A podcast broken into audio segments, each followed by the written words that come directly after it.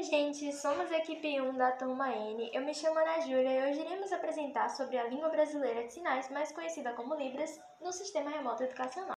Estávamos acostumados ao tradicional, chegar na sala, sentar e aprender. Então, de repente, tudo mudou. Por causa de um vírus, tivemos que nos adaptar de forma rápida. Antes, sala de aula. Agora, nossos quartos se transformaram na escola. Nesse contexto, novos métodos de aprendizagem foram acrescentados, Porém, a inclusão de todos não foi fácil, principalmente para a comunidade surda, que já encontrava várias dificuldades no tradicional e enfrentaram diversos desafios no novo normal. A língua brasileira de sinais é autenticada pelo governo, assim como a nossa língua portuguesa. Ela foi estabelecida pela Lei 10.436 em 2002 como língua oficial para pessoas surdas.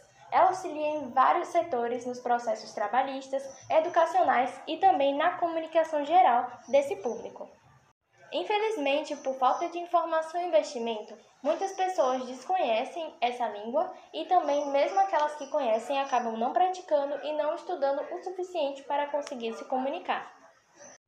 De acordo com o IBGE, os surdos representam cerca de 5% da população brasileira. Aproximadamente 10 milhões de cidadãos são surdos. Olha quanta gente! Entretanto, ainda é difícil a inclusão deles nas escolas, principalmente no ensino remoto, já que a conversão da fala para a linguagem brasileira de sinais não é trabalhada, e a leitura labial, que era um artifício muito utilizado por eles, não é muito acessível, já que muitos docentes utilizam máscaras ou a imagem do vídeo é de baixa qualidade. As atuais circunstâncias relacionadas ao contexto pandêmico acabaram evidenciando ainda mais essa falta de acessibilidade referente à comunicação desse público principalmente pensando em todas as reuniões, toda a integração da tecnologia que nós tivemos, e resolvemos a partir disso usar a tecnologia como nossa aliada. Com isso, os estudantes que já estavam reclusos ao sistema muitas vezes precário, que não os integrava aos estudantes e docentes, passaram a ser ainda mais excluídos. A partir disso, nós criamos o Liberty e contaremos mais sobre ele para você. O Liberty foi criado pensando no momento remoto e também no ensino híbrido desses estudantes. Ele é capaz de construir, a partir das aulas ao vivo, uma versão em Libras feita pela nossa assistente fofinha Lily. Essa plataforma é compatível com Teams, Classroom e Zoom, que são as plataformas mais utilizadas atualmente. A Lily consegue de maneira muito simples integrar esse público, mantendo eles atentos no momento da aula, permitindo que esses alunos participem e acompanhem ativamente todos os momentos. Isso tudo graças à inteligência artificial, que converte as palavras ditas em áudio em linguagem de sinais, ou seja, Libras. Esses estudantes também podem usá-la para repetir as aulas gravadas e ouvi-las quando tiverem alguma dúvida. Agora eu vou explicar de maneira simples como a interface do Liberty é dinâmica para interagir com os estudantes. Ela funcionaria como uma extensão do seu navegador habitual e atuaria como complementação para a plataforma de uso no ensino à distância.